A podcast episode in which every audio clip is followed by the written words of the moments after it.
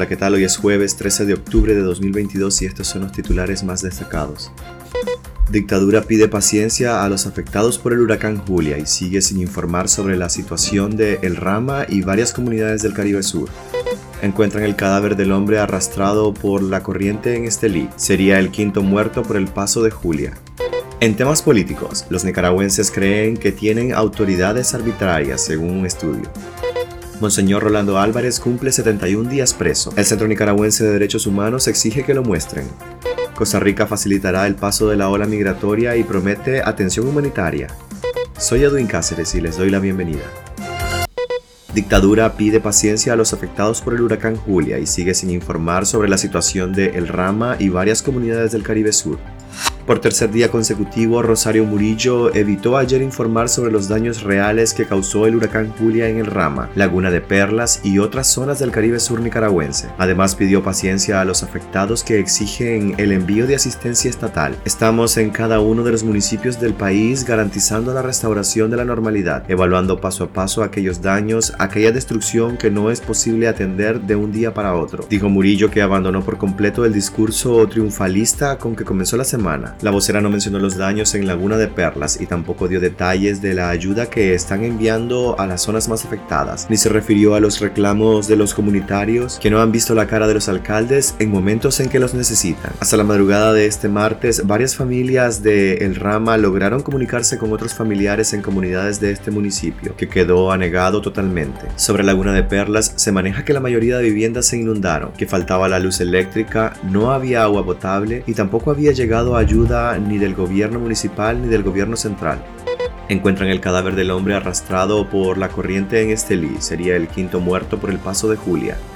El ciudadano Gustavo Adolfo Talavera, de 55 años, quien el pasado domingo fue arrastrado por la corriente al intentar pasar por un puente en la ciudad de Estelí, fue encontrado muerto la mañana de este miércoles en las aguas del río Estelí. Con la muerte de este hombre se eleva a 5 la cantidad de personas fallecidas como consecuencia del paso por Nicaragua del huracán Julia el pasado fin de semana, según reportes ciudadanos. Hasta la fecha, el régimen de Daniel Ortega y Rosario Murillo han minimizado la tragedia a pérdidas materiales y no reconoce ningún fallecido. En Centroamérica, el número de muertes ha ascendido a 28, con El Salvador y Guatemala como los más afectados. Los nicaragüenses creen que tienen autoridades arbitrarias, según un estudio. 9 de cada 10 nicaragüenses consideran que las autoridades municipales ejercen el poder de manera arbitraria en Nicaragua, según una encuesta divulgada por el Observatorio Urnas Abiertas. El observatorio explicó que la percepción de los encuestados se corresponde con los cinco pilares sobre los que, según sus expertos, descansa el poder actual en Nicaragua, la ruptura del orden democrático, la perpetuidad en el poder de Daniel Ortega y el Frente Sandinista, la cooptación del Estado, la construcción de un sistema de gobierno familiar y los crímenes de lesa humanidad, anotó. La encuesta fue divulgada el mismo día en que el Consejo Supremo Electoral recibió de manera oficial las boletas que serán utilizadas en los comicios municipales del 6 de noviembre próximo. El estudio se basó en investigaciones documentales y en un sondeo vía telefónica aplicado en julio pasado a 773 ciudadanos nicaragüenses con edad de votar en 143 de los 153 municipios de Nicaragua. Monseñor Rolando Álvarez cumple 71 días preso. El Centro Nicaragüense de Derechos Humanos exige que lo muestren.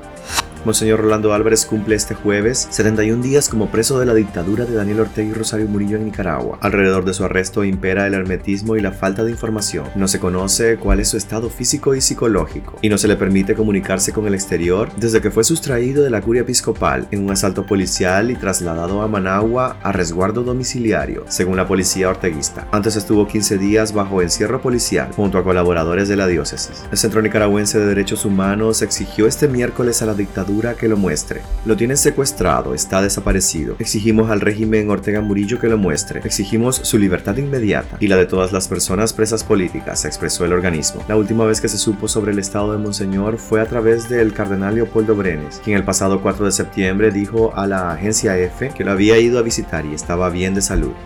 Costa Rica facilitará el paso de la ola migratoria y promete atención humanitaria.